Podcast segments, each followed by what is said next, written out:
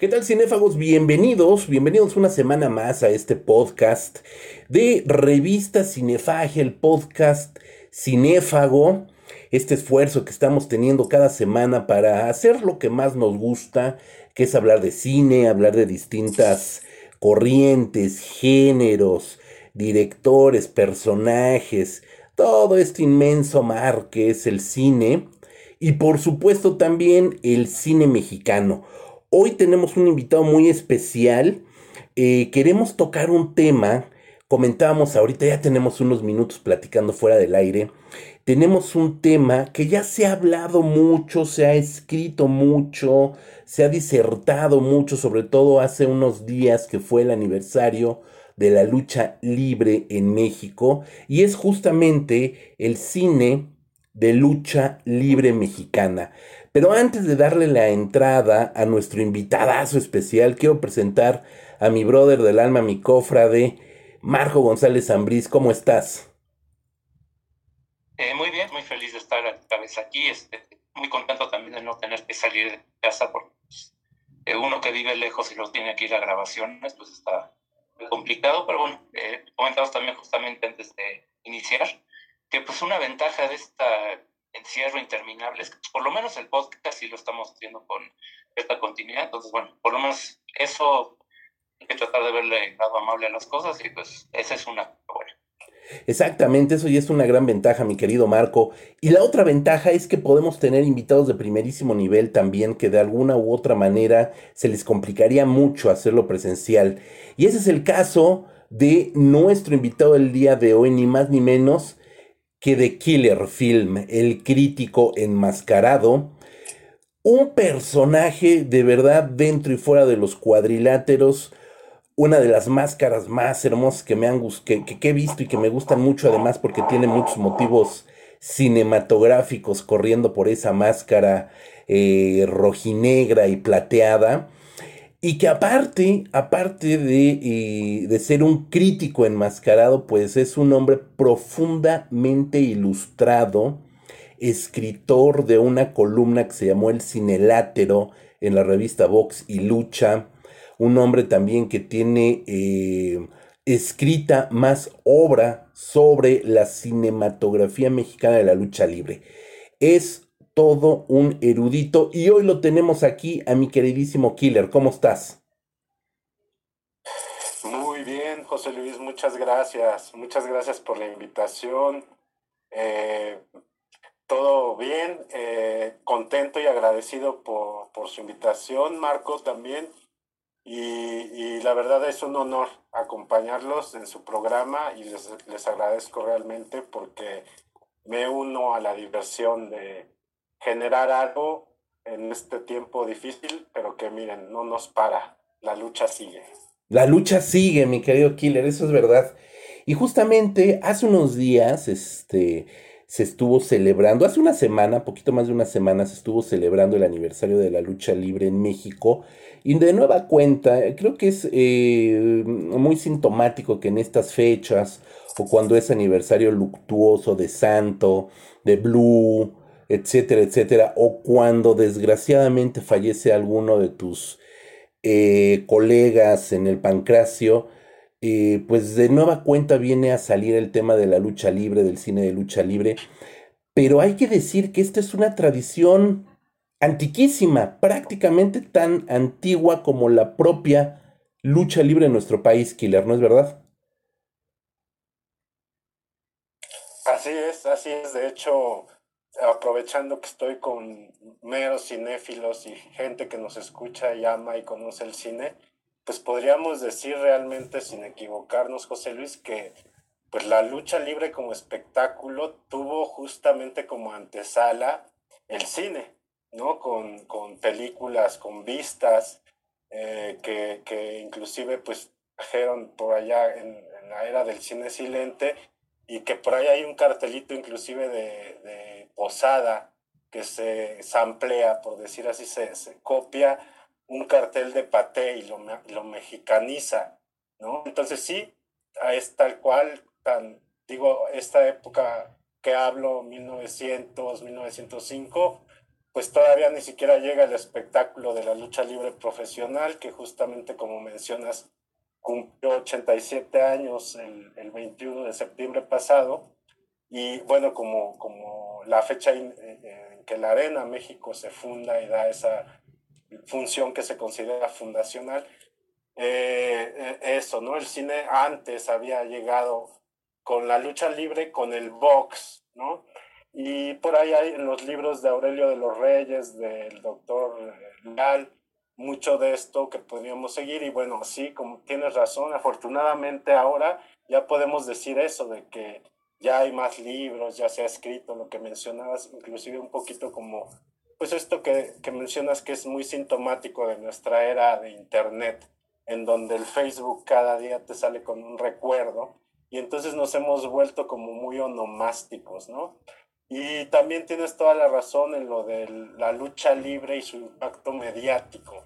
Eh, eso lo vamos a retomar en algunos momentos de este podcast, porque es otro de los fenómenos que está sucediendo en el cine mexicano, la incorporación de la lucha libre en guiños, en escenas, ¿no? No necesariamente tendrían que tratarse las películas o, o que la trama fuera sobre un luchador o la lucha libre, sino que ahora hay también estos ejemplos, ¿no? Ya, los vamos a ir abordando, pero eh, eh, eh, es esto, ¿no? Es esta larga historia de este, este tipo de películas que volvimos un género fílmico, lo, lo transformamos en eso a partir de haber generado parámetros de escritura muy claros, eh, y reglas como cualquier otro género cinematográfico, ¿no? Y bueno, tienes toda la razón, este, bueno, la, no podemos dejar de mencionar la gran joya de Quiero ver sangre, el libro de Pepe Nava, Raúl Criollo, Aviña, donde también pues se da ese recuento eh, amplio y exhausto del cine de luchadores y que también por ahí vamos a hablar de hoy una cosita que se les fue que acabo de descubrir eh, pero eh, esto, ese libro ayudó mucho a que ya no tuviéramos ese vacío, porque si bien dices, tienes razón, ¿no? Que siempre estamos un poquito como dando vueltas a lo mismo del género de lucha libre, sus inicios, sus principales personajes, eh, su fenomenología, por qué surgió, es cierto, pero esto se debe también al gran olvido en que tuvimos mucho tiempo, tanto el cine de luchadores como la propia lucha libre, ¿no? En nuestra heroica facultad de la Facultad de Ciencias Políticas y Sociales, hoy en día ya hay hasta, me entero, un, en el área de comunicación, una, algo así que se llama como coordinación de altos estudios de la lucha libre. Entonces, imagínense, ahora ya, ya tenemos ese tipo de, pues de desarrollo en los estudios, de interés en, la gente de estudiar este género, esta cultura. Y bueno, pues sí, este, no se acabó el cine de luchadores en aquel cine de luchadores tan emblemático y tan famoso y tan querido, ¿no? De, que podríamos llamar el cine clásico de, de luchadores, que pues según lo que yo entiendo, se, surge como género o surge en las primeras películas, mejor dicho, en 1952, ¿no?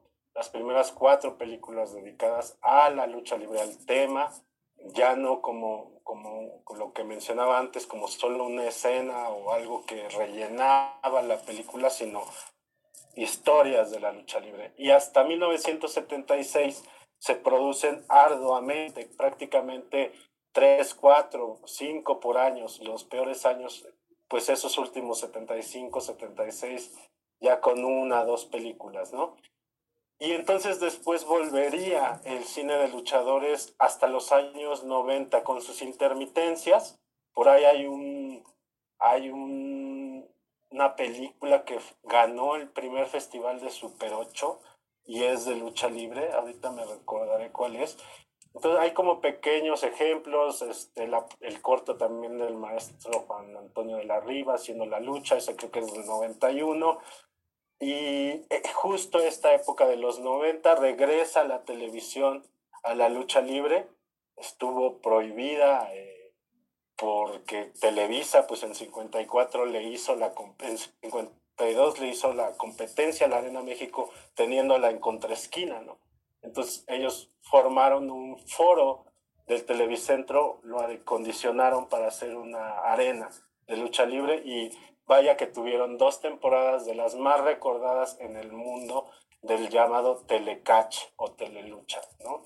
Con personajes como el médico asesino, que fue pues el primer eh, protagonista de una de estas cuatro películas que menciono del 52, que es El Enmascarado de Plata, que estaba destinada, como sabemos, a que la actuara el santo, pero que rechazó el, papel, ¿no? Entonces, em, ese cine eh, dejó mucha huella eh, y decía esto de la televisión porque justo en los años 90 este impulso televisivo pues digamos eh, activa otras partes de la industria cultural, ¿no? El, marketing, la publicidad, este, la televisión, eh, empieza la lucha libre a, inundar espacios que, a los que no llegaba, ¿no? y se vuelven a producir películas, ¿no? Principalmente mediante televicine y videocine. Eh. Ay, Killer. De Plata, eh, Luchadores de las Estrellas, Vampiro, Guerrero de la Noche. Eh, este, todas esas películas son producidas en esos años y por ahí tengo un texto que, le, bueno, les, les aprovecho a todos para comentar. Ahí tengo una página de Facebook de Killer Film, el crítico enmascarado. En la sección de notas pueden encontrar algunos artículos, reviews, críticas. Y ahí tengo un textito que se llama, que les recomiendo para quien, quien esté más interesado en seguirle esta historia, el cine de luchadores ha muerto, viva el cine de luchadores, ¿no? Donde hago un poquito este recuento que, que estamos haciendo ahora. Y bueno, sí, eso vuelve a, a, morir el cine de luchadores, ¿no? Como aquel, este, eh, hoy en día podríamos decir que este cine de luchadores es una especie como de ladrón de cadáveres, ¿no? Que sea, está hecho ya de varios muertos, ya el cine de luchadores ya ha muerto y resucitado varias veces, ¿no? Entonces, después de ese impulso viene otro nuevo cine y otra nueva expresión de la lucha libre en el audiovisual y en la cinematografía, pues diríamos con el nuevo siglo, ¿no? Con, con el siglo XXI y las nuevas tecnologías y la era global. Y entonces, pues ahí ahora sí podríamos ya empezar a hablar de títulos muy importantes y que ya no serían tan sobados, e inclusive voltear a ver más al extranjero, porque la lucha libre, el cine de luchadores, como menciona, pues viene a la baja en cuanto a, producción en México, como la mayoría del cine. Digo, a mí me encanta el cine de ficheras y el cine cutre, pero los años 80 y 90 pues son muy criticados por, por el círculo cinematográfico, digamos, por la calidad de las películas y los temas. No estaban del todo alejados, pero bueno, también son una delicia. Eh, sin embargo, el cine de luchadores pues quedó fuera.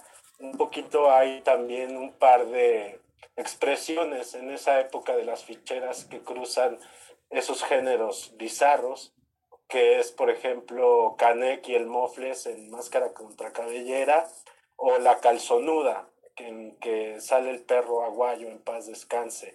Eh, pero decía esto del extranjero, ¿no? O sea, en el extranjero empiezan a hacerse películas o se continúan haciendo, ¿no? Por ejemplo, en Estados Unidos, pues sería otro de los países que más ha producido, producido cine de luchadores y hay que estudiarlo mejor también, pues para sumar su aportación a este, esta, esta acuñamiento, a esta formación del género de cine de luchadores, ¿no?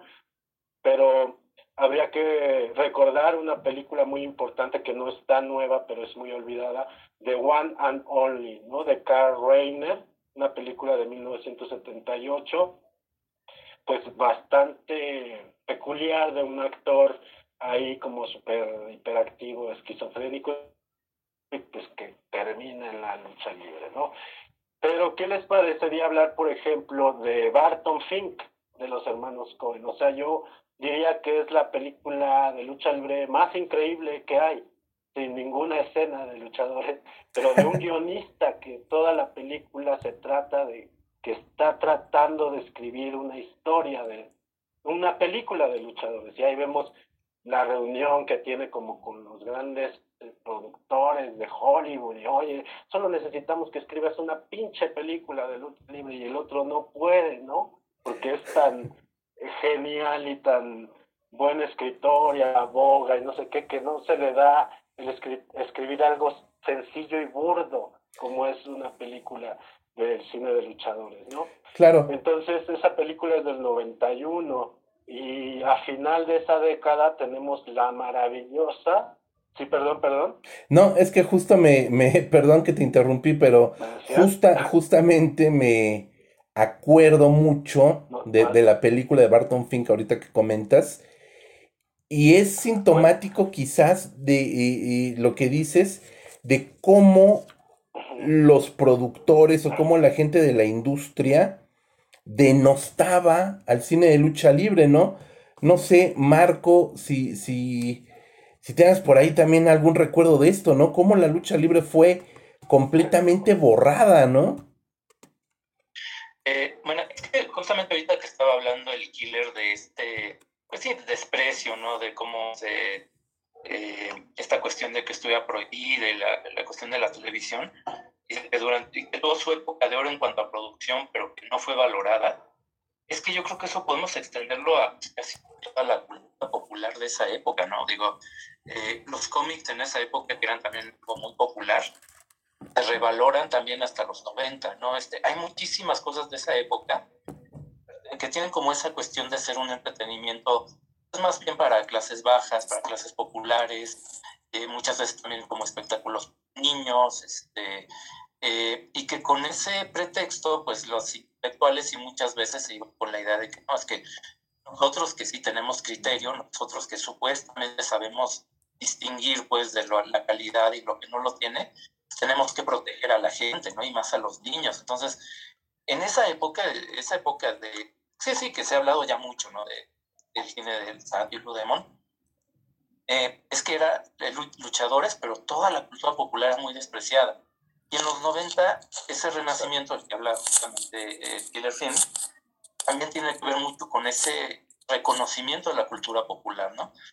Ya los públicos ya, ya no tienen esos prejuicios, este, muchos de nosotros, bueno, pues que nos de ser más chavos en los 90, veíamos con mucho gusto ya sin prejuicios, sin esta cuestión desprecio a los luchadores y leíamos cómics y oíamos, no sé, este, rock y metal y como que todo este tipo de cosas ya sin tanto, este, sin, tan, sin hacerles tantas muecas y tantos ascos. Creo que eso ayudó a que sí hubiera un renacimiento del cine de luchadores, pero sí también, como dice muy bien, ¿no? Este, intentos por estas de Octagon y Atlantis, este, que sí se sienten tal vez como, como copias demasiado eh, como intentos pues no muy originales de hacer copias del santo, ¿no? Copias de Blue Demons, como vamos a tratar de revivir esa época, pero no tenemos mucha idea de hacer realmente qué queremos hacer con la película. Y eso se aplica también, digo, antes de pasar, eh, bueno, estoy hablando de películas que está muy interesante, el asunto de los videohomes, ¿no? En los videohomes tenemos también algo que se producían cientos por año, pero cientos y cientos y cientos, y sin embargo hay pocos de luchadores, ¿no? Si uno se pone a ver, pues, digamos, hay unos como de Tormenta contra Demonio Negro, este, unos donde salte de Alberto el, Patrón, por ejemplo, sí hay algunos, pero para la cantidad de, de videohome que se producía en total, no son tantos, ¿no? Y son más bien como curiosos, ¿no? Porque ves ahí al perro aguayo, ves ahí este Américo Roca, este luchadores de verdad, interpretándose muchas veces a sí mismos, pero no tiene... Este, exacto, sí, sí, sí. Se, se, interpretan a sí mismos. Hay unos para niños, estos donde sale el super muñeco y todo, ¿no? Pero, pues sí, es que la industria de cine en México, tal, pues no tenía ya elementos para volver a producirse en luchadores, digamos, con los niveles que había tenido, con todo lo que se le criticó en los años 50 y 70, ¿no? Pero bueno, básicamente era como mi comentario, pues ya no, no quiero interrumpir aquí al, invitado. Sí, y bueno, sí es, sí, es gran, un gran punto mencionar Barton Fink. Lo ubicamos como película de escritores, pero sí, la lucha libre pesa mucho ahí. Sí, ahorita, ahorita Killer nos ha venido a, nos ha venido a dar un nuevo panorama, porque de verdad jamás hubiera yo tomado Barton Fink o jamás hubiera puesto yo a Barton Fink dentro de una charla de cine de lucha libre. ¿no? Eso es súper interesante porque justamente eh, nos lleva, obviamente, Killer es un especialista, eh, como les decía, no solamente arriba del cuadrilátero, sino también en las bibliotecas, hurgando en, en libros y devorando un montón de películas que es un cinéfilo empedernido, no crean que nada más ve cine de lucha libre, ve de todo, yo lo tengo el gusto de conocer al, al killer desde hace unos cuantos años, unos cuantos bastantes años, y pues es un cinéfilo, este, cinéfago, empedernido, ¿no? Entonces, la manera en que lee también estas películas es súper interesante.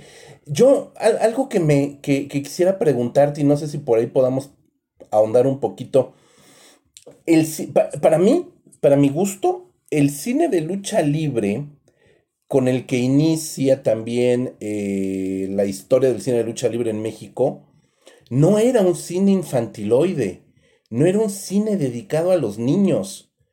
Y después justo se trata de infantilizar y se crean personajes incluso enmascarados que no tienen realmente nada que ver con la lucha libre mexicana. Y el género se, se convierte en una gasmoñería. Termina siendo un cine pueril. Esa parte a mí me, me mueve muy feo. Sí. Pues fíjate, José Luis, que eso tiene también sus razones en la, en la economía, ¿no? Digamos, fue ese tipo de películas se volvió como un, lo que le llamaban dos tandas o tres tandas por un solo boleto, ¿no? Tú ibas y veías cine, ibas al cine, pero resulta que entrabas a la lucha libre y con ese mismo boleto o aún a una, ¿cómo se llama? Una eh, presentación de una canción de lucha Reyes o de Lucha Villa o de alguna otra cantante o un baile de resortes, eh, o sea, se mezclan, este, este, es por eso que se le llama, por ahí dice José Buil que el, cine de luchadores es un licuado nauseabundo, ¿no? Que puedes mezclar cualquier cosa. Y, y, y bueno, también esto que decía, la lucha libre en los en 52, que Televicentro, se, que se fusionan los canales y forman Televicentro, su primer programa oficial como Televicentro es la lucha libre. Y entonces sí se vuelve una, una competencia para la Arena México y, enfrascan un, digamos, un pleito por la audiencia por el espectador y entonces eh, juegan bajo, ¿no? Este, eh, ya había un pleito ahora que mencionó Marco de los cómics. Al santo le prohibió a José G. Cruz, que era el editor, que ya no pusiera al santo que volaba, porque hubo algunos niños, y está consignado en los diarios, que se aventaron y querían volar como el santo, ¿no? Entonces, la lucha libre ahí justo empieza a tener este, esta como crítica de que es un fomento de la violencia, que es un, eh, un mal ejemplo, y eso tuvo pues como sus manifestaciones más extremas, por ejemplo, la, con la lucha femenil, al prohibirla inclusive, ¿no? En la Ciudad de México, o sea, ni en Pachuca, ni en Tulancingo, ni en Veracruz, ni en ningún otro lugar estaban prohibidas las las luchas de mujeres más que en la modernísima Ciudad de México, ¿no? Entonces, eh, e, esto, eh, uno de los golpes bajos es que prohíben la entrada a los niños a la lucha libre y entonces el cine se vuelve la ventana de los niños para ir a la lucha libre, ¿no? Entonces, justo sí, el productor sabemos siempre eh, trabaja para el público que le lleva la lana a la taquilla. Y los niños era quienes empezaron a llevar, a llevar la lana a la taquilla.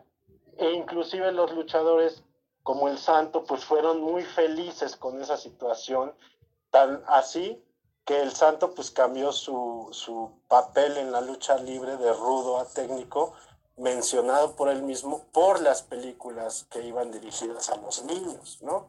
Entonces sí, pero tienes razón, tampoco era pues para que todo se volviera así. Y entonces hay muy pocas películas dentro del cine de luchadores clásicos, pues que podrían como tener estándares realmente interesantes de escritura, eh, como le llaman, este, eh, valores de calidad, ¿no? De producción, valores de producción. Este, entonces hay muy pocos ejemplos, pero los hay, pero son geniales. O sea, El ladrón de cadáveres, ¿no? La máxima obra maestra del cine de horror mexicano, el Frankenstein mexicano, por excelencia, y luego todos los derivados que hubo de ese guion, ¿no? No sé, no he llegado ni a cuántos derivados hay. Eh, este, bueno, entre las mujeres vampiro, no está mal la película favorita del Santo, Santo contra el Doctor Muerte, que se filmó en España, me parece muy decente. Y bueno, es eso, ¿no? Eh, respecto a ese, como es, esa, esa afectación de que se puerilizó el cine de luchadores.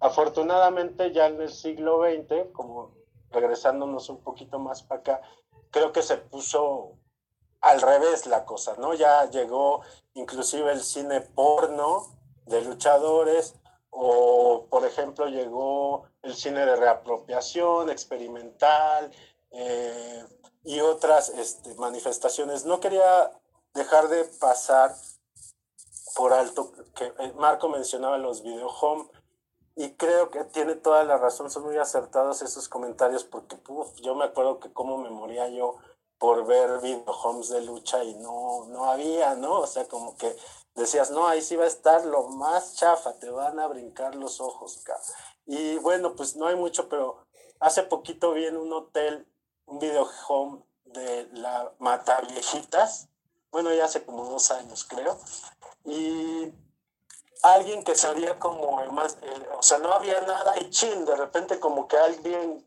alguien vino a ser el artífice y el maestro y el y el exponente, el mejor exponente del video home de cine de luchadores, ¿no? que es Julio Aldama Jr., ¿no? Es así, que eh, él tiene el récord de más películas de luchadores hechas. Ningún otro director hizo tantas películas de luchadores, ni René Cardona, ni B. Crevena, eh, ni Curiel, eh, como Julio Aldama Jr., ¿no? En Macabro 2014, que tuvimos la retrospectiva Terror del Rudo, por ahí invitamos una de sus películas y, y, bueno, la verdad es que también son muy interesantes. Algunos de los títulos son El fantasma contra la aldea de los zombies, Máscara Sagrada contra la secta de la muerte, Máscara Sagrada contra la magia del, mafia del ring, eh, el Padre Tormenta, superhéroes galácticos contra el Imperio del Mal, superhéroes galácticos, el rescate del planeta azul, superhéroes galácticos contra los depredadores del planeta Acuario, superhéroes galácticos contra la invasión de los virus, el fantasma y el secreto de la urna, o sea, es un montón de obra que tiene este hombre y pueden encontrar muy poco en internet y mucho en la piratería.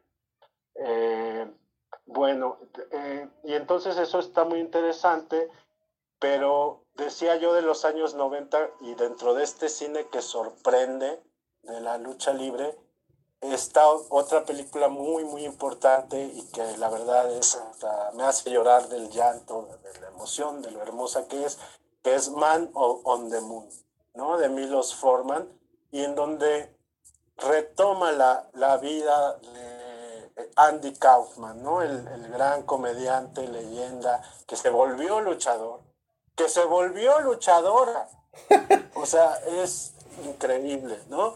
Es, es, fue lo más maravilloso y ahí me, me emociono mucho porque comprendo cuando das ese paso hacia la magia del ring y traspasas ese espejo de, de fantasía como lo hizo Mickey Mouse y ya estás en, en el otro lado y, y, la magia ya no tiene explicación, que es como debe ser la magia, ¿no? Entonces, esa película es muy bella y es un gran homenaje a, a Kaufman y a la entrega y a la pasión por el arte y por cualquier cosa que amemos. Entonces esa es una película muy, muy recomendable. Pero en el año 2000, ya para ahora sí caer al siglo XXI, Corea sale con la sorpresa de El Rey del Foul, una película de Kim Ji-won, una comedia increíble, sería la favorita de los millones de godines que tenemos en el mundo. Si la habrán visto, pues es un godín que se vuelve luchador para darle la madre a su jefe, ¿no? Porque pues lo explota y es un hijo de la chingada y acá, ¿no? Entonces es una película muy importante y muy sorpresiva y con, cumpliendo, digamos, las reglas del género del cine de luchadores, que es que haya escenas de lucha libre, de las mejores filmadas, por cierto, en esa película del Rey del Faun, ¿no? Y en esos años 2000, pues también en Estados Unidos se produce una peli muy famosa, aunque es muy chafa y todo, es Ready to Rumble, listos para el ring, ¿no? Con, de Brian Robbins del año 2000, sale este cuate, ¿cómo se llama? Arquette. pero bueno, fue una película que le fue muy bien y me, y me gusta mucho. Es una película como que está en la línea de la serie B y, y, y, el, y el cine de primera calidad, ¿no? Digamos, es una historia interesante que inclusive creo que tendría mucho que enseñarle a, a los guionistas de nuestro país. O sea, no es posible que pues otra de las cosas por las que no tenemos eh, pues manifestaciones actuales eh, del cine de luchadores, aunque vamos a ver que no es tanto así, eh, pues este, hay esta cuestión de, de, que no se escribe el cine de luchadores, ¿no? Entonces no se, no se puede hacer si no se escribe.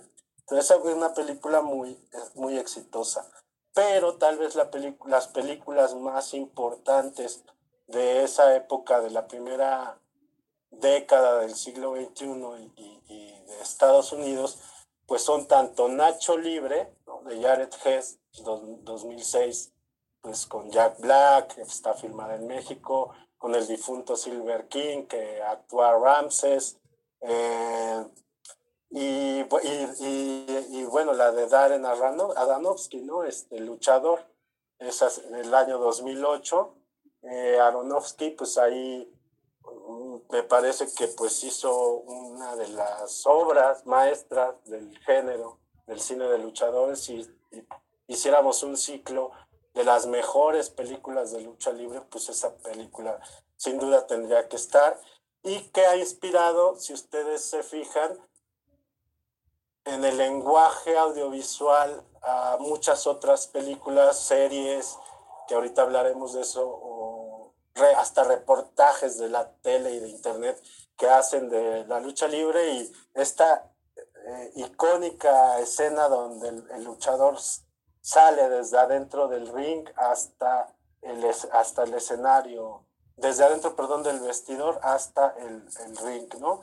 Y eso se ha repetido mucho en series, en películas, es algo realmente muy impactante audiovisualmente porque justamente tú puedes vivir parte de eso que les mencionaba, de cómo tú, como en una casi especie de toma subjetiva, eres el luchador y escuchas y sales de esa obscuridad y de esa matriz de la arena, de ese, hacia, hacia el al centro de, las miradas, ¿no?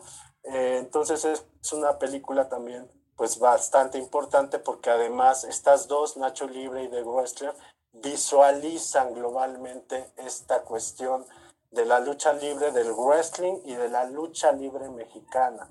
¿no? Inclusive creo que asientan en muchas partes de, las, de la población la diferencia entre estas dos escuelas, ¿no? Ya, ya logramos como llegar a ver un poquito más, ¿no? Eh, pero de esos años está también una de 2006 que actúa Rey Misterio, senior, no junior, eh, cuando todavía caminaba el señor Miguel López, que ahora está en silla de ruedas, Mascarado Masacre de Jess Budget, 2006, una de las pelis también más disfrutables porque es una de esas series B, splatter, así increíble, eh, muy disfrutable, ¿no? Y en ese, en ese tenor eh, de Canadá, en Canadá hicieron en 2011, ya a la otra década, Monster Brawl, ¿no? Que es pues como una de Jesty Cock y es una especie pues de, luchas entre los monstruos clásicos, ¿no? El hombre lobo, eh, Frankenstein, el monstruo de la Laguna Verde, la bruja. Hay luchas un poquito al estilo como de Celebrity Deathmatch, ¿no? Digamos. Eh, son estas nuevas expresiones, ya fíjense lo que estamos viendo, ¿no? Otra película de otra cintura más como de nostalgia, de época, se llama Mal Día para Oscar y es una película uruguaya española de 2009. Esa es una película que puedes ver como esa época de, de la lucha grecorromana, digamos, que también es muy importante y para México porque la base pues, de lo que tenemos hoy actualmente. ¿no? Eh, la animación Los Campeones de la Lucha Libre de Eddie Mort del 2008, donde sale el personaje del dragón rojo, y bueno, el dragón rojo pues de, eh, surge en la lucha libre, él era un luchador que se llamaba el Diamante Negro, y, y a partir de esta película eh, toma ese carácter y ese personaje y, se, y ha vuelto pues uno de los luchadores más exitosos también de, México y del mundo, ¿no? Eh, ya, y, y, otros de los que se pusieron a hacer mucho cine de luchadores son los franceses, ¿no? Ya desde 1991, Jean Reno vino con el director Eric, Eric Duret y filmaron L'Homme Masque d'Or, ¿no? El hombre de la máscara de oro, eh, en la vida de Fray Tormenta. Así como Nacho Libre en el 2006 también está inspirada en la vida de Fray Tormenta. Eh, hubo antes esta película en la que tal cual sí vinieron a filmar acá, le regalaron a Fray Tormenta la producción unos super equipos de refrigeración y no sé qué para la casa hogar de los cachorros. Me acuerdo que yo la visité por ahí del 2003 y todavía tenían todo lo que les regaló la producción guardado en bolsas y todo así, nuevecito, porque pues nunca lo habían podido usar, creo, por la diferencia de electricidad, una cosa así.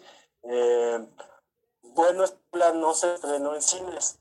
En ese momento el Fray Tormenta tuvo un escándalo aquí de alarma en la que lo acusaron tal cual de pedestra. Entonces, eso fue un escándalo tan grande que que los, los productores franceses pararon el estreno de la película. En París entrevisté a Anne Sánchez, la vestuarista y pues eh, ya me contaba todas estas cosas. Y yo quiero decirles que hasta hace poquito, este año, yo creo que enero, febrero, logré ver esa película a través de Facebook. No la había visto, sabía que a cada rato la pasaban en el 11 y no sé qué, pero no la había visto y bueno, pues está muy buena. Y bueno, pues Jean Reno, ¿no? Jean Reno también tiene su participación en el cine de luchadores. Eh, esa película francesa, decíamos, es 91, pero ya en la segunda década del siglo XXI eh, está una película que se llama Le Reine. Esa es del 2013 y me parece que es la que viene a reinspirar la serie Glow, ¿no? Toda esta como cuestión de la lucha femenil, pero de la vida de las mujeres, eh, digamos, fuera del cuadrilátero y de cómo desembocan todos sus problemas, vidas familiares, etcétera, en el ring, ¿no? Y No sé, vos son more sexual. Nuestros héroes mueren esta noche de David Perrol esa es, una, esa es como una especie de película de época muy hermosa y negro eh, que, que revive la época de la Segunda Guerra Mundial y de cómo en ese contexto está muy exitosamente presentándose el catch francés, o sea, la lucha libre. Entonces hay como una especie de juego entre estas imposturas, vamos a llamarle históricas, y, y, los juegos de la verdad y la mentira, y de lo blanco y lo negro y lo oscuro, y lo bélico y la paz, eh, con dos personajes que cuando tú los ves prácticamente dirías que son Santo y Black Shadow. Eh, entonces son pues esas como expresiones en el extranjero, pero ya tendríamos que decir que en México en 2018 regresó por fin una película a, a, las salas de cine, una película de luchadores, después de muchos años, y ese mismo año le, le seguiría otra, pero estoy hablando de Ni tú ni yo, de Noé Santillán López, de México 2018, una de estas comedias que no son luego muy del agrado de algunos sectores, pero que a mí no me pareció tan mala. Y además pues que le he echado mucho el ojo porque pues creo que es una película interesante para medir lo que decías José Luis de qué sigue, qué viene, qué, qué, los, qué podría ser lo que les interesa a los productores, eh, y bueno, como vemos también pues esta tendencia del cine mexicano con las comedias y este tipo de cosas, pues se le facilitó al género. Eh, la estrenaron el 10 de diciembre del 2018, según el anuario del cine, en 744 salas y obtuvo oh, casi 9 millones de pesos con 203 mil espectadores. Entonces sí, me parece importante seguirle. Está chistosona, también es un, un poquito más, se me hizo más como una farsa, más que una comedia. Exageran de hecho ciertas situaciones reales de la lucha libre y de la guerra de empresas que hay AAA y el CMLL, ¿no? Muy claras, muy, muy directas.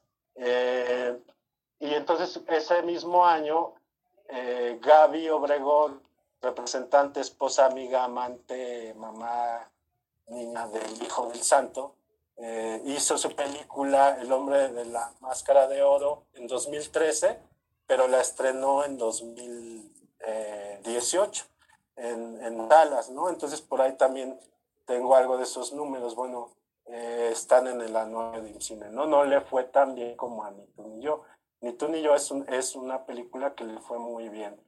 Pero bueno, hablando, siguiendo hablando de, de, México, yo creo que se ha dado mucho el guiño, esto que decía. Hay películas como Todes caen o Todarrobas caen o como le llamamos, Todas caen de Ariel Winograd del 2018 con Marta Higaeda y Omar Chaparro, pues ahí sale una escena con Big Mama y etcétera, que es como esto que yo rememoraba hace rato, amigos, de la fusión de espectáculos, ¿no? Me parece que está volviendo a suceder, porque pues tú vas con tu novia al cine como adolescente y tal, y pues que, ah, pues vamos a ver una de romántica, así, tal, ah, pero mira, pues también tiene lucha libre, impresionante, wow, eh, valió la pena el boleto y pues los besos, ¿no? Entonces, bueno, la boda de Valentina es otra película eh, del 2018 que estrenaron eh, en 1951 salas, ¿no? Entonces, sí obtuvo pues casi sus 20 millones de pesos y es una película que además me da mucho gusto a mí porque sale la Arena Azteca Budokan. O sea, ahí van a la lucha libre Omar Chaparro y su rival de amores eh, a la arena azteca Budokan. Y pues es inevitable pensar pues que el, documental Arena Azteca Budokan de Orlando Jiménez del 2014, pues por ahí también movió algo de pulsión justo de visualizar esta, esta arena, porque es una arena muy, muy importante para la, para la cultura de la lucha libre, ¿no? Entonces, Está otra, por ejemplo, para dar solo otro ejemplo, ¿no? De eso de, las, de cómo ahora en el cine mexicano sale mucho de repente otra vez la lucha libre en una pequeña escena. Esta otra película de otra tesitura totalmente que es Juan y Vanessa de Yanis Guerrero. Esa película, no, pues eh, es totalmente, tuvo 188 espectadores, nada más con boleto pagado, pero hay una escena en la que entrenan lucha libre y hay, y, hay una buena parte, ¿no? De, de escena de lucha, del cine de, luchadores. Y bueno, ya que abordamos los guiños, que decíamos como una nueva expresión o renovada en el cine mexicano actual, pues esto, esta pandemia me he puesto yo muy vago y, yo he encontrado muchos guiños de del wrestling y la lucha libre en el cine mundial, ¿no? En la YT, en Repulsión, en Donnie Darko, en Cuentos de Canterbury, hay lucha libre, señores. ¿no? Entonces, es este, otra expresión hoy en día del cine de luchadores, pues podría ser el cortometraje, ¿no? Muy interesante. En Filmín Latino hay ahora algunos gratis, como El Sanate de David Torres. Está una muy interesante, que es un cortito que se llama Rudísimo, se los recomiendo mucho, del 2017, de Martín E. Rodríguez. Un pequeño corto, muy sencillo, pero como de la vida de un luchador de hoy en día, de un chavo de hoy en día, de, uno, de un mini luchador vamos a llamarlo así, de un luchador becario casi. Eh, bueno, pues es una, una pieza que está ahí. Está en Filmín Latino también un cortito de tres minutos de Michael Ramos Araizaga, La Magnífica, que está hecho eh, con, con, me parece, 16 milímetros y está interesante. Michael pues también podría considerarse yo creo que uno de los directores y, renovadores del cine de luchadores, ¿no? Su documental Los Exóticos, pues es eh, también muy importante. Y me acuerdo que cuando lo estrenaron en la Cineteca hubo casa llena con, con los luchadores, fue algo increíble. Eh, pero bueno, Michelle tiene ese cortito también.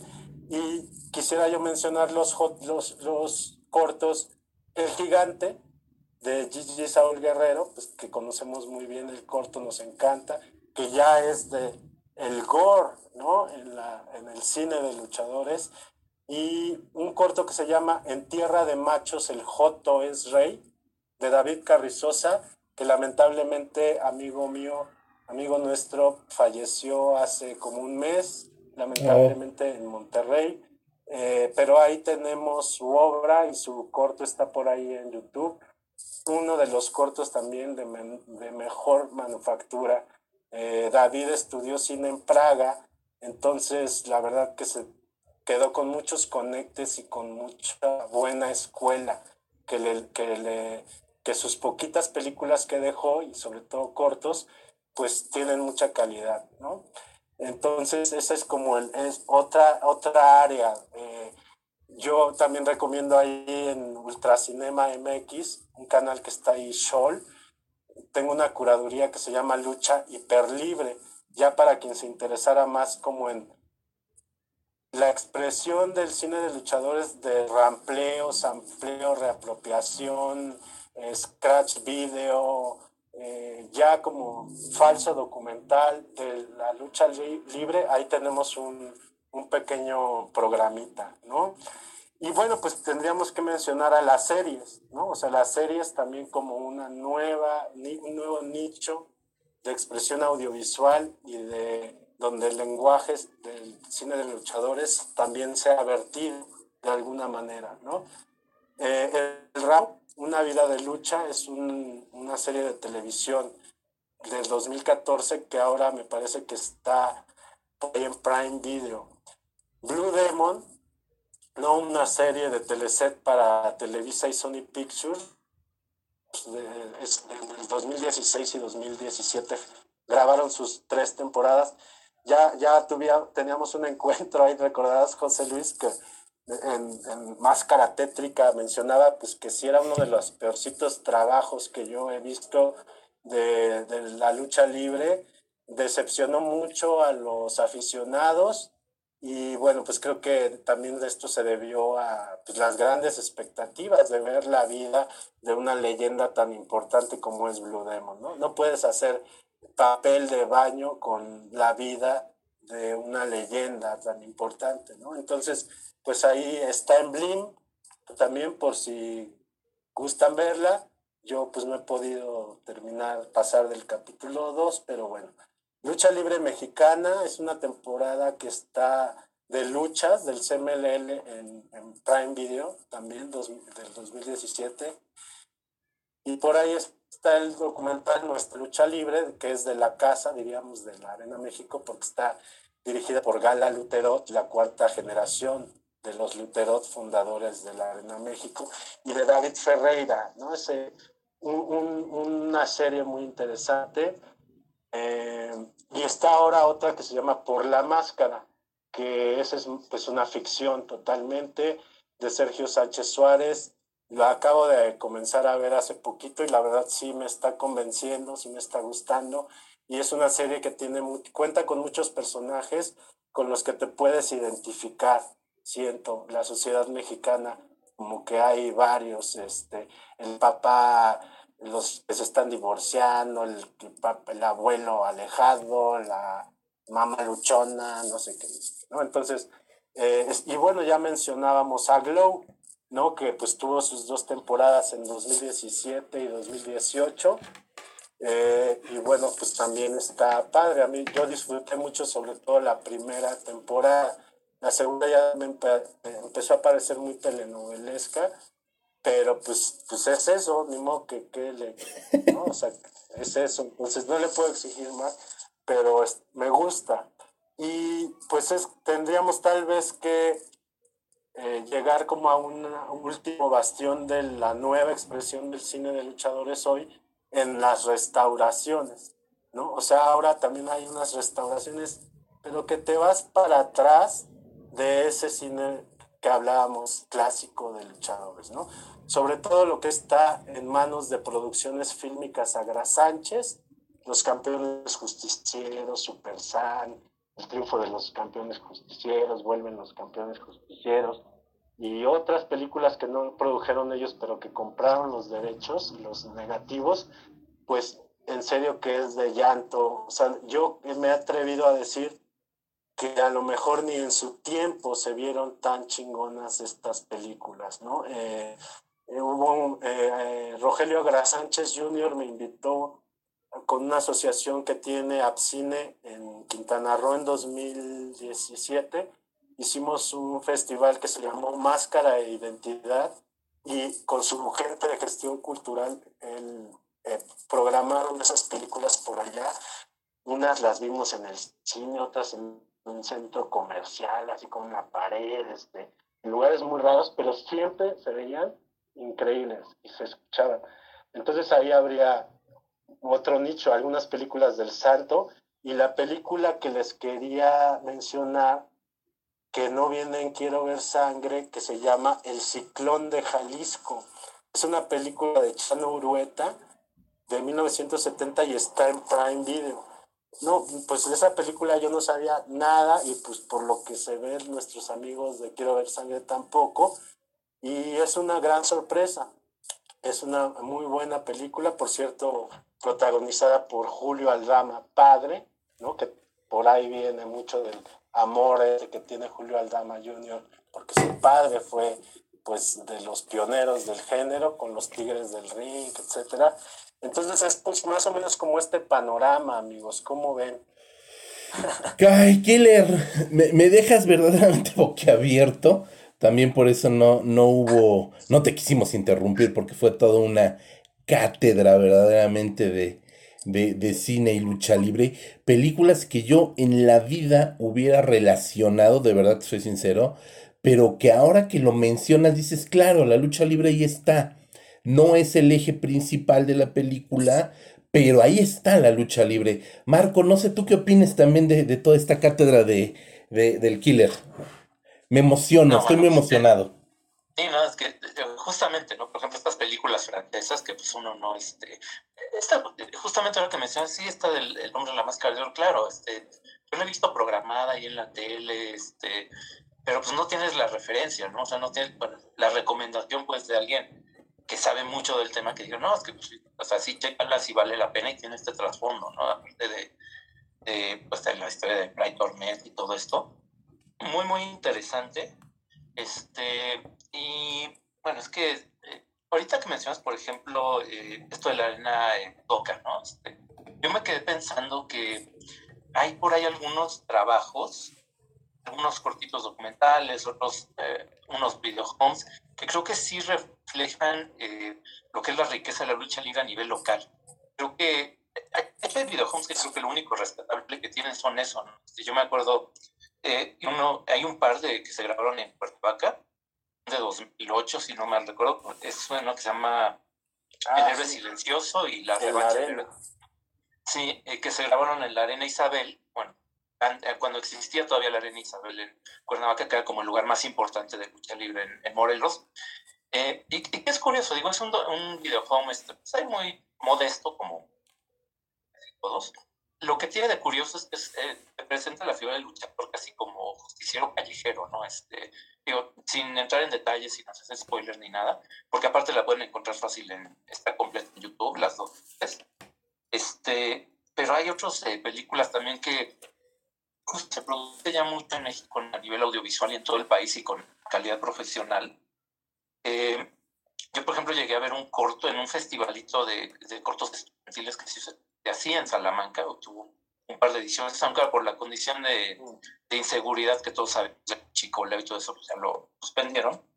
Eh, vi un cortometraje cuando me invitaron a la segunda edición, hace como tres años, se llama Séptimo Dragón, y es justamente un cortito, unos 10 minutos, que habla de una figura local, ¿no? Este, y un, un, documental, digo, para hacer un trabajo estudiantil con una manufactura muy buena y con unos rasgos de humor ahí, aunque sea una cuestión documental, digamos, de los gritos espontáneos de la gente, que ve las funciones, que lo hacen interesante, curioso, eh, y que después de ese festival, que es un evento local, no he visto si se si se llegó a editar o se llegó a, poder ver en otros lados. Yo me acuerdo que cuando estuve ahí, este, le comenté incluso al director, oye, pues a lo mejor se lo puedes programar en festivales que parece que no tienen nada que ver, ¿no? Pero festivales de cine de terror como Feratum, que pues ahí, por ejemplo, pasaron el documental de los exóticos, ¿no? Es, es que este es muy llamativo, ¿no? Este, este tipo de cortos, trabajos documentales también, eh, es muy fácil pues que lleguen al público, ¿no? Es como que algo que te llame inmediatamente la atención.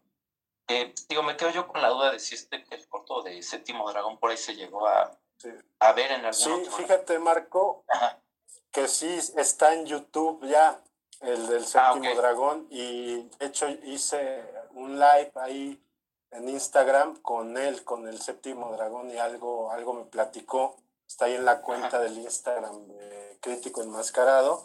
Pero sí tienes razón, hay, hay este panorama del documentalismo que como he escuchado muy bien que ha comentado, pues, es parte fuerte del cine mexicano, ¿no? Entonces, afortunadamente sí hay eh, algunos cortos, algunas expresiones de seguimientos. El mismo Arena Azteca Budokan es ese, como esa radiografía de las arenas chicas y, y el mismo Orlando Jiménez le suelto la exclusiva, pues está pronto a estrenar otro documental que está atorado a, a, estrenarlo aquí en México porque ya se estrenó en Ecuador en el 2016, que se llama Sangre, Sudor y Llaves, Coliseo Coacalco. ¿no? Y es otra, otro seguimiento a otra arena, a cómo funciona, a que la gente que le da vida a los luchadores, etc. Esperamos con Guinduri Arroyo, el otro creador, ese documental que, que se estrene, pues si se puede este año. Y, y, fíjense que eso también me hiciste acordar de que hace poquito creo hubo una convocatoria y un festival o algo así como de Cinépolis, de guion, y, y me parece que ganó un guion de, con la historia de cine. Entonces se va a filmar, se va a, se supone que va a llegar a, a salas. Eh, entonces ese, es interesante que sí hay un resurgimiento, hay como, un, como esfuerzos por identificar que este cine todavía puede dar tanto a la industria como al espectador y, y se me hace muy importante que el, que el documental ahí esté activo y, y los importantes del cine mexicano. Fíjense, no mencionamos, porque digo, estamos casi enfocándonos a lo más, más nuevo, pero pues está la calle de la amargura, ¿no? De Arturo Ripstein. O sea, también Arturo Ripstein, y creo que está filmando otra de luchadores, pues le entró al, al cine de luchadores cuando pues a lo mejor en épocas pasadas pues hubiera sido impensable, ¿no? Que eh, autores como él y de su generación hicieran este tipo de películas. Como dice por ahí José Luis, la hizo pero de lejitos, para no ensuciarse, ¿verdad? Pero le quedó bien, sí me gustó y con los chaparros eh, y con esa historia tan surrealista de, los asesinatos de las goteras, que ahí sí quisiéramos ver un video home con, con, con mascarita sagrada, con mascarita, con la parquita y el espectrito. Pero bueno, eh, es muy interesante porque justamente lo que estamos también aquí hablando es que esto es una gran cultura y tiene mucho público. Entonces, si bien hay un sector del público que no le gusta el cine de luchadores, pues hay otro que sí, y que sí lo consume y que sí lo busca y que creo que las nuevas generaciones están aprendiendo de nuevo a valorarlo y a hacerlo, tal cual, porque pues no, no, no lo hicieron por muchos años muchos de nuestros cineastas, ¿no? Exacto, fíjate, ahorita que comentabas, me recordé ahorita que Marco mencionó a, Feratum, eh, justamente el documental de Arena Azteca Budokan de Orlando Jiménez, ganó el premio a mejor guion, siendo un festival de cine de terror, siendo un festival de cine fantástico, muy enfocado evidentemente al terror, al fantástico. Eh, el documental de Orlando obtuvo el premio mejor guion, eso también me pareció verdaderamente acertado en un festival que no discriminó, no discriminó una película documental, en un contexto aparentemente, digo solo aparentemente, eh, discorde al, tema del, eh, del, festival mismo. Sin embargo, como bien comenta el killer, como bien comenta Marco, el cine de lucha libre pues en sí mismo es cine fantástico. Y muchas veces cuando nos acercamos a documentales como el de Arena Azteca, como el de los exóticos de Michael, como algún otro documental, por ejemplo recuerdo Cazando el Exótico, que hay versión largometraje y un cortometraje de Michael, pues de verdad que te acercas a un mundo tan fantástico que, que no puedes creer que estemos viendo una historia que es real. ¿no? Historias eh, como por ejemplo lo, no se ha hecho un documental como tal. El otro día vi un documental criminal en Discovery Investigation, en ID Channel, eh, un, documental estadounidense dedicado a la mataviejitas, donde muy en el estilo gringo narran también su carrera de luchadora, el ángel, ¿qué era? El ángel negro, el ángel del silencio, no me acuerdo cómo se llamaba la muerte. La dama del silencio, ¿no? La, dama del silencio. La dama del silencio, Killer, exacto. Y, y cómo de verdad no das crédito, y es un cliché sobadísimo, pero no das crédito que la realidad supera la ficción. Y tratándose de gente vinculada a la lucha libre, pues la, la sobrepasa aún más. Así es. Fíjate que pues no vamos a poder eh, dejar de mencionar también The Rise and, the, Fall of Vampiro, la nueva película, casi es la más reciente de las luchas, de Michael Paz, ¿no? Mi querido amigo a quien le envío un saludo. Una película, un documental canadiense de este 2020, pero que trata de la lucha libre mexicana y del vampiro canadiense. Un, un personaje que el mismo Güero Rangel me llegó a decir que solo después del santo él había visto a un luchador con tal arrastre en todo México y era él. Les recomiendo mucho esa película porque yo me volé la barda hace poquito con, comentándola con un productor. Me decía, cálmate. Pero es que es una película casi, casi pues, que es la radiografía de, de esto que decíamos, este contexto que mencionábamos hace rato de los años 90, ¿no? Y en específico, pues del TLC. O sea, es una película en la que puedes leer la política y la política afectando al espectáculo, ¿no? Desde Canadá pasando por Estados Unidos y México, o más bien de Canadá a México y luego para Estados Unidos, ¿no? Esas es como también las lecturas interesantes que traen estas películas. Eh, está, tuvimos hace poquito en el Cineclub Bravo la película documental La Rompecuellos, también de Ecuador. Está en internet, en Vimeo. Búsquenla mientras los directores la tienen ahí, Daniel F. Benavides. Es una película que es la odisea de un luchador ecuatoriano para llegar a las a las grandes ligas de México, a la AAA, a participar en una sola lucha, ¿no? Y bueno, ahí viene un final sorpresivo, etc.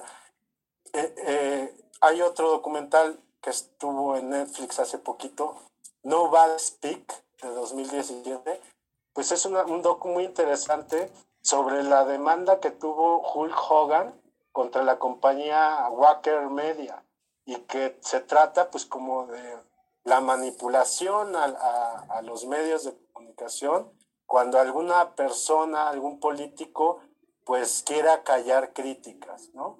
Y entonces cómo utilizan a Hulk Hogan en un caso como de estos de, Cristina y etcétera, para que pues, en, un en un escándalo me lo querían torcer al buen bigotón, ¿no? Pero entonces están un montón también de documentales sobre como esa lucha gringa. Eh, The Resurrection of Jake de Snake Roberts también es otro documental muy, muy interesante de 2015 que va como en este alit de la decadencia. Es como del luchador de Aronofsky, pero real, con el, o, sea, ahí sí documental, ¿no?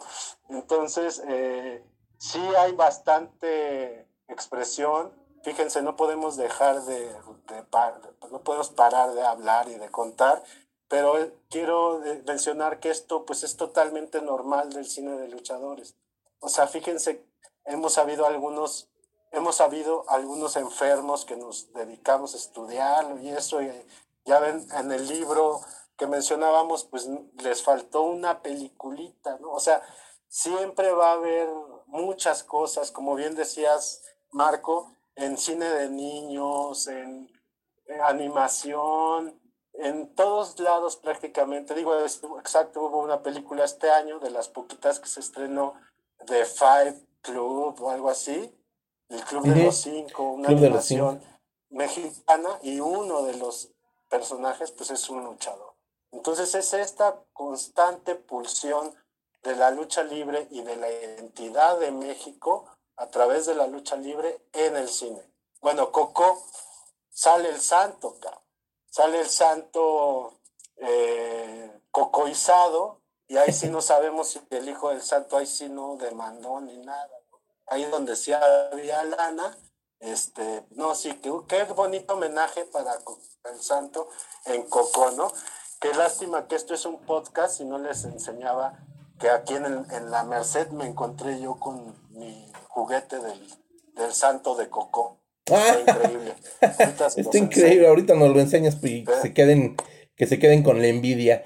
Fíjate, aprovechando en lo que, Marco, en lo que va, este, y ya, pues ya vino, en lo que fue y vino el killer, me, me acordé ahorita que están comentando del vampiro canadiense, que efectivamente fue una de las personalidades más extrambóticas del cine eh, y de la lucha libre mexicana. Porque tuvo su película del vampiro, este, contra no sé quién de las estrellas, algo así. Yo recuerdo que hubo una revista fresísima de Televisa que se llamaba, este, Lucha Libre, no, no, Arena, Arena, se llamaba Arena, Es famosísima la portada de la ex primera dama mexicana Angélica Rivera, la gaviota, con Black Magic, este luchador británico.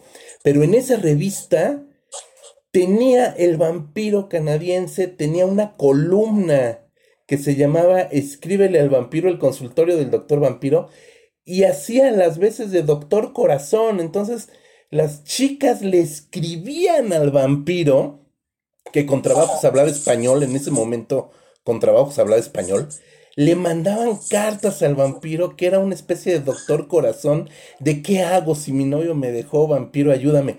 Fue una locura el fenómeno del vampiro. Eh, ¿qué, ¿Qué fue Killer? Por ahí de los inicios de los 90, ¿no, Marco? ¿Killer por ahí? Sí, no, 91, justo esta época que hablamos, que se reactiva la industria cultural entera ah, en torno a la lucha libre. Y sí, esa revista como la Eres de la lucha libre. Exacto. Y ahora que lo mencionas, ahora en, en Mórbido que se, que se estrenó esa película y donde pues ya menciono que ahí aparezco este, en unos momentos, eh, fue el vampiro y yo llevé mi polvo de una amiga que me regaló el calendario del vampiro, también de los años 90. Entonces ese día lo llevé, me lo autografió y estaba yo con nuestra amiga Loret Flores. Y entonces, ¿qué creen? Pues que la tía de Loret era novia del vampiro. Y ahí, ay, oye, tú eres mi sobrina, no sé qué, padre. Oye, y hasta el vampiro ahí se las dejo de tarea le, di, le, le, dijo a, a, Loret, oye, pues cuando quieras hacemos una película, ¿eh? Así, ah, mira. ¿a, qué, ¿a qué te dedicas tú? Soy directora de cine. Ah, pues cuando quieras, ¿eh? Entonces estuvo interesante eso. Y bueno, pues sí, todas estas historias tan, eh, pues sí, tan interminables de este universo del pancracio. Marcus, ¿qué nos dices? No, sí, es que, vaya, sí, efectivamente es, es, es, inagotable. Yo me quedé pensando un poco en cuál fue la última estreno comercial lucha. Ah, y bueno, nos está mostrando que es, poco, aunque ustedes no lo están, no lo pueden ver, esto es audio, es pues, justamente no, el, juguete, ¿no? Que se hablaba de eh, el santo en versión eh, Pixar. Pero aparte con lucecitas.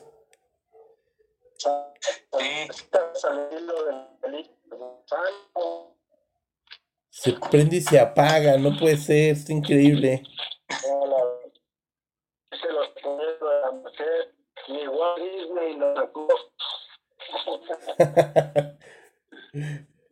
¿Qué nos decías, Marco?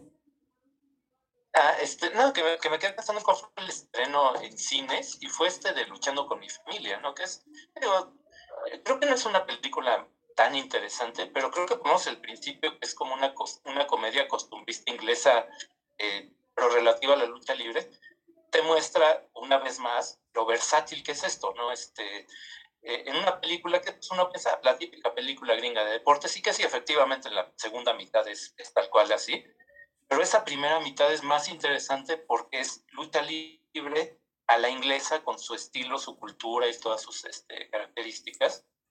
Y sí, bueno, podemos seguir mucho tiempo más hablando de lucha libre en el cine. Eh, y bueno, pero pues esperando también, yo creo que, primero que el espectáculo popular como tal, que las luchas, ya que termine esta pandemia, pues también regresen, ¿no? O sea, que se puedan realizar de nuevo, ¿no? Primero eso, y ya después seguramente va a seguir nutriendo este, los directores de ficción, de documental, de animación, para que sigan creando sus películas. Claro, ahora hay una cosa, este, perdón Killer, te, te, robé la palabra por ahí, estamos un poco desfasados, este, nos andamos pisoteando. Es que me viene a la mente que quizás venga un revival del cine de lucha libre, tanto a nivel mundial económico en superproducción hollywoodense, que arrastre al resto de las cinematografías, porque se está produciendo ahorita la biopic justamente sobre Hulk Hogan y la está protagonizando Chris Hemsworth, que es ni más ni menos que el Thor de los Vengadores de todo el universo Marvel, que se convirtió en un, pues, en un ícono este, este actor. Eh, ya se han revelado algunas fotografías personificando a Hulk Hogan, que es uno de los grandes íconos del cine de lucha libre gringa, del wrestling gringo. Eh, y yo creo que esa película, y, con Chris Hemsworth, y Hulk Hogan, y todo lo que eso va a traer consigo, puede significar un revival del cine de lucha libre, Killer. ¿Qué opinas? Sí, bueno, no, que decía sobre esa situación que dices de la biopic de Hulk Hogan y esa lectura que haces, José Luis, realmente es muy interesante, porque no debemos olvidar que pues el cine también es una industria y el cine mexicano, pues por ser vecino, culturalmente, etcétera, pues va siguiendo muchas veces los pasos del cine norteamericano, sus modas, sus tendencias. Entonces no, no es nada raro, no sería nada raro que se incentivara un, tipo de cine eh, de este estilo acá, porque pues también tenemos personajes con biografías impresionantes, digo, mucho más que la de Hulk Hogan, ¿no? El Santo, eh, Blue Demon, eh, Black Shadow, El Cavernario Galindo y el que más, más me gustaría ver una película es del Murciélago Velázquez, ¿no? el escritor, cuentista, eh, escritor de Tlayuca, la primera película mexicana nominada a un Oscar, eh, curandero, luchador, brujo. Eh, me encantaría, hay por ahí la leyenda urbana de que hay un, un guion que escribió él mismo, que se llama así El curandero, y que quería que lo interpretara Pedro Infante y, e inclusive le, llama, le llevaron el guion y todo, está la historia, pero no se hizo. Entonces, sin duda sería algo muy interesante que ese, ese, ese tipo de fenómeno de que se hace en Hollywood algo y acá se lo copiamos, eh, trajera algo interesante. Decía que sobre el santo ya ha habido algún un intento, un acercamiento que hubo hace como 10 años o más. Bruce Willis tuvo la intención de, plantear un proyecto donde él tendría que haber personificado al santo y no, no lo permitieron la producción del el Hijo del Santo, ¿no? Es como la política, digamos, de, de, él, de poder protagonizar al personaje él en la pantalla. Pero bueno, pues tal vez hay un sector para el que sería interesante ver este tipo de películas. Decía yo que también estaban haciendo algo hace más reciente con Alex de la Iglesia, pero no era de la cuestión biopic, biopic, perdón, pero sí era un proyecto importante que desconocemos por qué se paró, porque iba muy avanzado ese proyecto con el Hijo del Santo y Alex de la Iglesia. Entonces, pues es interesante y sí, no, no dudaría que sucediera y que ojalá sirviera como un incentivo para escritores, productores, directores mexicanos y que vean que vale la pena rememorar a los personajes y con ello pues también explicarnos un poco de quiénes somos, ¿no? El cine y la lucha libre pues son receptáculos de la cultura y de la identidad. Entonces el cine mexicano y la lucha libre pues son un, un gran crisol de esa cultura mexicana. Sobre todo también que nos dejemos ya, o que la industria y nosotros como público, Marco, que ya dejemos de lado los prejuicios, ¿no? Ver a la lucha libre como lo que es, un deporte que también es un espectáculo, eh, quitarnos de estas falsas ideas de que no se pegan de verdad. Hemos visto fallecimientos lamentables, tristes, y que nos acerquemos a la cultura popular sin prejuicio, Marco. Creo que eso es parte muy importante.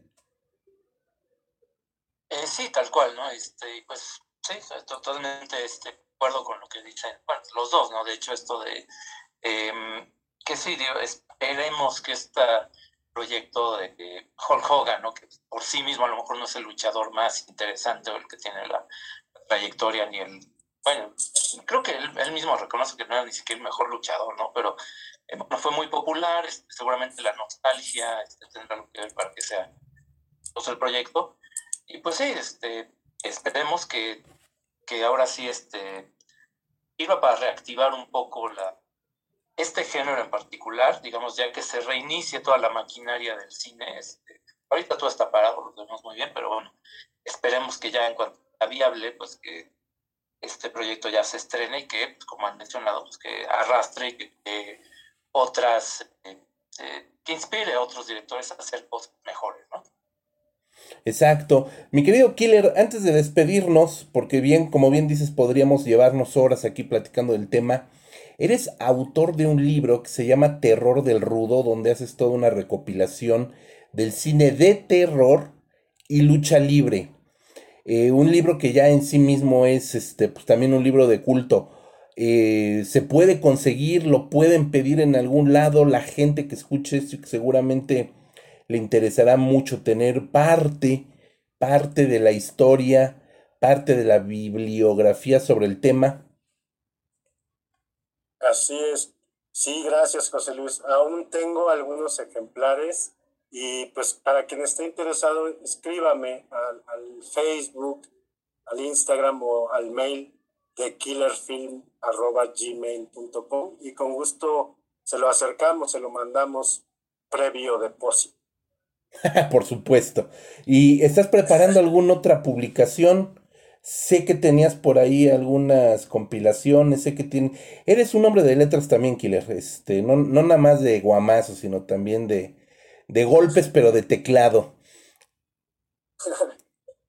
Así es. Pues sí, José Luis, tengo atoradísimo un proyecto que hasta me da vergüenza, que es justo la compilación de mis reseñas en la revista Boxilucha, eh, que hice entre los años 2000 y 2001, que se llamó El Cinelátero, ¿no? la columna El Cinelátero, donde surge The Killer Film como, como un seudónimo y entonces me di a la tarea con el amigo diseñador eh, Pulpa Design, Adrián Aguirre, a, hacer un, proyecto editorial, pero pues sí lo tenemos medio atorado y es un sueño y es un objetivo que espero que pronto se destrunque y podamos tener otro documento más. En, ese caso, pues son una, algo así como 130 reseñas eh, de, películas de luchadores y casi ninguna es sobre el santo. Eh, en ese momento era importante para mí como explorar más allá del santo y género de luchadores, de luchadores. Entonces, ese es un proyecto que espero eh, desatorar pronto y si algunos cómplices nos escuchan, son bienvenidos a unirse a este proyecto y sacarlo adelante. No, pues increíble. Eh, ¿Dónde te pueden encontrar eh, tus redes sociales, Killer? Sí, decía son en Facebook como The Killer Film, el crítico enmascarado. En Instagram también The Killer Film, eh, arroba The Killer Film. Tenemos un canal de YouTube con poquitas cosas, pero ahí, ahí están. Twitter también, Killer Film y lo, estoy a sus órdenes este, para quien quiera escribirme y también intercambiar información sobre el cine, sobre el cine de luchadores o la cultura en general. Pues muchas gracias, que nos has regalado toda una cátedra de verdad de, de cine, nos abriste un panorama que, que realmente estoy seguro que la mayoría de nosotros no conocíamos, que es salir de los cánones del cine de la lucha libre mexicana que todos conocemos y gozamos, por supuesto, disfrutamos, pero que hay un... eso, eso es solamente un pequeño camino de un largo, largo, largo páramo, un gran páramo todavía que nos hace falta por, por descubrir. Eh, síganlo, todos los escuchas, todos los que nos están escuchando, sigan al killer. Ahorita por las situaciones que ya conocemos, por toda la, la pandemia que ya estamos padeciendo, pues el killer no, no, no, pues no está haciendo presentación ni nada, pero es, es, bastante, bastante trabajador, bastante eh, prolífico en cuanto a presentaciones, anda en festivales, anda en presentaciones, dictando conferencias, haciendo un montón de cosas, siempre abonando a la cultura de la lucha libre. Entonces sí síganlo en sus redes. Yo espero verte muy pronto, Killer, cuando ya esto nos dé, nos dé, nos dé espacio para podernos mover. Eh, tuvimos la fortuna de compartir hace unos meses, el año, el año pasado, compartimos cuadrilátero en un, en un match de, de, discursos. Eh, por supuesto no estuvimos en el mismo, en la misma lucha si no me hubiera yo salido desgreñado, obviamente, pero, pero, pero compartimos cartel y eso para mí fue un, un honor tremendo. para mí lo fue, José Luis, y muchas gracias a los dos por su espacio, por tomarme en cuenta, por tomar en cuenta la lucha libre Realmente muchas gracias, amigos. Les envío un abrazo muy sentido. Yo también ya tengo muchas ganas de verlos y de ver cine juntos y cotorrear sobre esto que nos gusta tanto. Pues esperemos que se pueda pronto. Mi querido Marco, ¿con qué nos despedimos? Eh, bueno, de mi parte también obviamente le agradezco a Killer Film, como siempre, bueno, siempre escucharlo, si sabe, bueno, de lucha libre y de cine es lo que sabe. Y bueno, ya ahora sí pasando también, pues obligadamente tenemos nosotros que hacer también nuestros anuncios.